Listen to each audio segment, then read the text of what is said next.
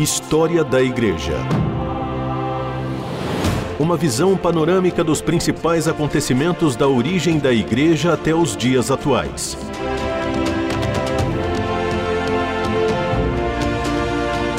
A apresentação do pastor e historiador Marcelo Santos.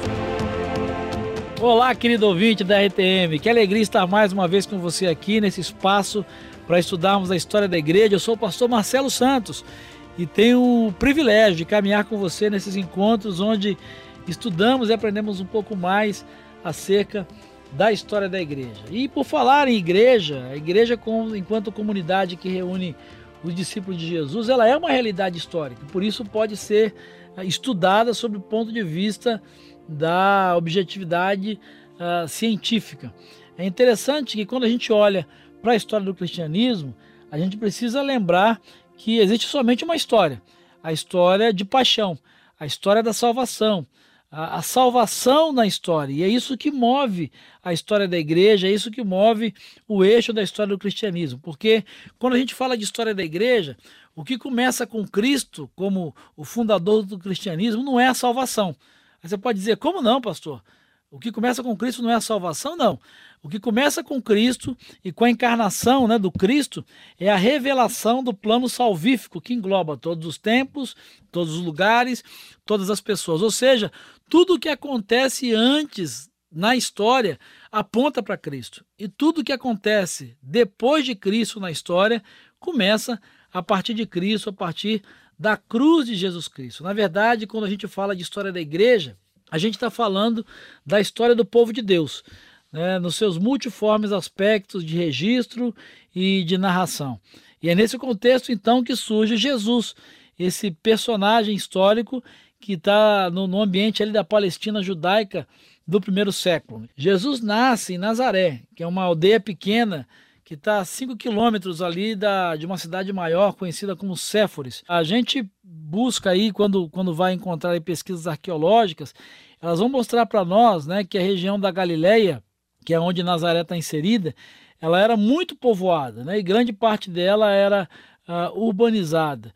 Uh, muitas pessoas têm uma imagem enganosa de que Jesus nasceu no interior, foi, foi, foi um adolescente, um jovem criado no campo, né, no ambiente camponês, numa região pouco influenciada pelo helenismo, mas essa é uma visão completamente distorcida. Jesus nasce num contexto urbano, uh, de, de, de urbanidade.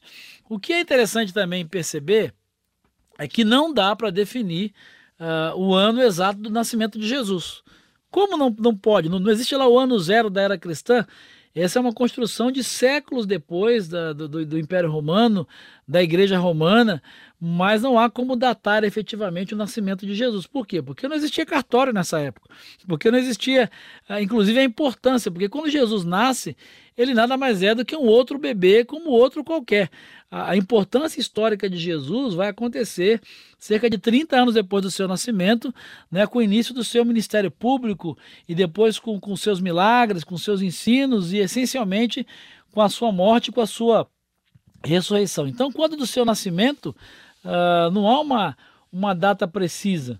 Uh, e há várias construções aí posteriores e, e até histórias, né? Celso, inclusive, no ano 180, vai construir a história de que Jesus teria sido filho ilegítimo de uma, de uma meretriz rejeitada chamada Maria, casada com um soldado romano. Então, essas construções são feitas, mas não há como datar o nascimento de Jesus. História da Igreja. Informação, reflexão e a análise dos fatos para uma melhor compreensão do surgimento da igreja. Talvez você se pergunte então, como é que, que a gente define o nascimento de Jesus se, se não há registro? A gente faz isso pela data da sua morte a gente tem como, como registrar, como datar a sua morte, que é o, é o aspecto central do seu ministério. Porque quando da sua morte, da sua crucificação, ele já era um personagem conhecido dentro de todo o contexto da época, já era um líder relevante que já havia impactado todo o Império Romano.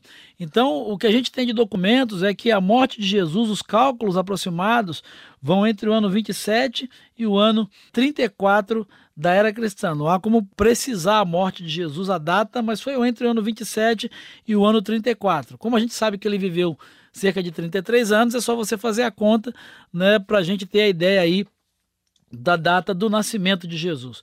O que a gente sabe sobre a sua infância e a sua adolescência, até pelo contexto da época, é que ele uh, não frequentou uma escola superior de um rabino ou de um mestre, mas que ele tinha a formação básica dos jovens, né, judeus uh, de, de, um lugarejo ali da região da Galileia.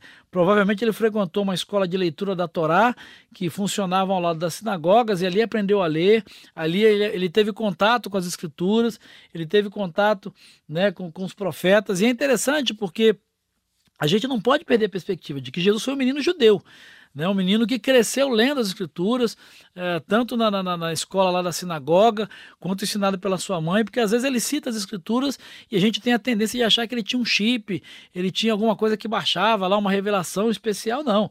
Isso é resultado das escrituras, do estudo das escrituras na sua formação como menino judeu. A gente pode também definir por algumas expressões que Jesus vai utilizar, como talita cume, Eli, Eli, lama sabachthani, efatá, né? São palavras que vão deixar claro para nós que ele uh, falava também o aramaico, além de falar o grego.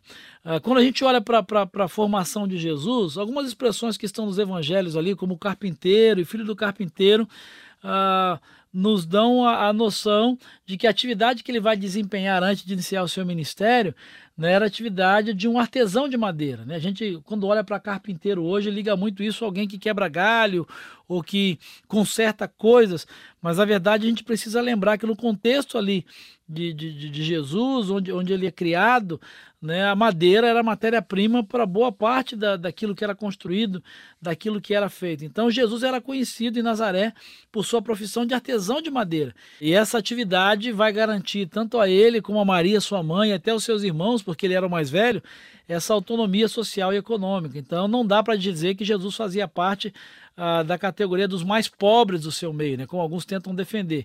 Ele tinha uma profissão, ele tinha meios de sustento, até como sucessor do seu pai, como dando continuidade à profissão do seu pai. A gente pode dizer também que Jesus foi um mestre itinerante que foi seguido por um grupo de discípulos, a maioria deles uh, com a sua origem na região do Lago da Galileia, e a gente pode definir claramente os dois polos do ministério de Jesus, que é Cafarnaum na Galileia e Jerusalém na Judéia. História da Igreja. Personagens e processos históricos para compreender o presente a partir da experiência do passado.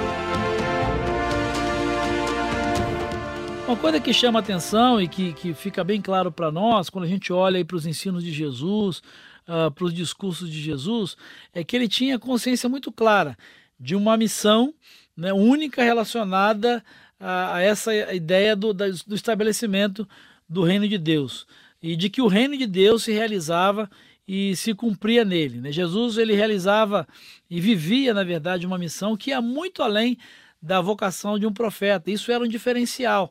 A gente vai encontrar ali vários momentos né, em que, que os eh, evangelistas vão deixar muito claro que as multidões se admiravam né, da, da, da, sua autoridade, né, da, da sua postura e principalmente o segmento radical que Jesus exigia dos seus discípulos. Né? A gente tem a passagem do jovem rico e tantas outras né, que vão deixar claro que ele era um mestre diferente, que aquilo que ele pregava era algo diferente do que tinha sido pregado até então.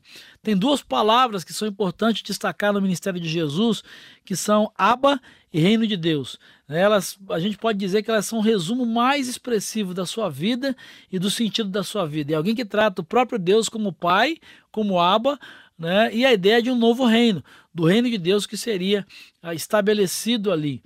Ele vai se inserir nesse contexto como cumprimento uh, das profecias do Antigo Testamento. E o que há de especial na mensagem de Jesus é que ele vai anunciar esse reino futuro como próximo, eminente e que já pode ser observado e pode ser vivido ali através uh, da vida deles. Né? Jesus não vai pregar uma, uma piedade individual, a gente percebe isso, mas a mensagem de Jesus era uma mensagem que vai uh, unificar como irmãos de uma família religiosa, aqueles que o ouviam. Então a gente pode perceber que há na, na fala de Jesus, e principalmente ali em Mateus capítulo 16, versículo 18, quando ele diz que ele vai edificar uma igreja, né, uma comunidade de fé, um, um grupo de pessoas que são chamados pela missão que ele tem, pela missão que ele dá a ideia da formação e de crescimento de uma uh, comunidade religiosa. Uma coisa que fica muito claro, né, a despeito do que muitos tentem dizer, que Jesus não foi um revolucionário político. Ele nunca teve a intenção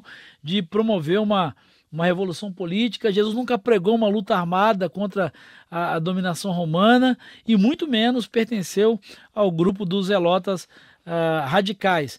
A preocupação de Jesus sempre foi profundamente religiosa, a gente percebe isso.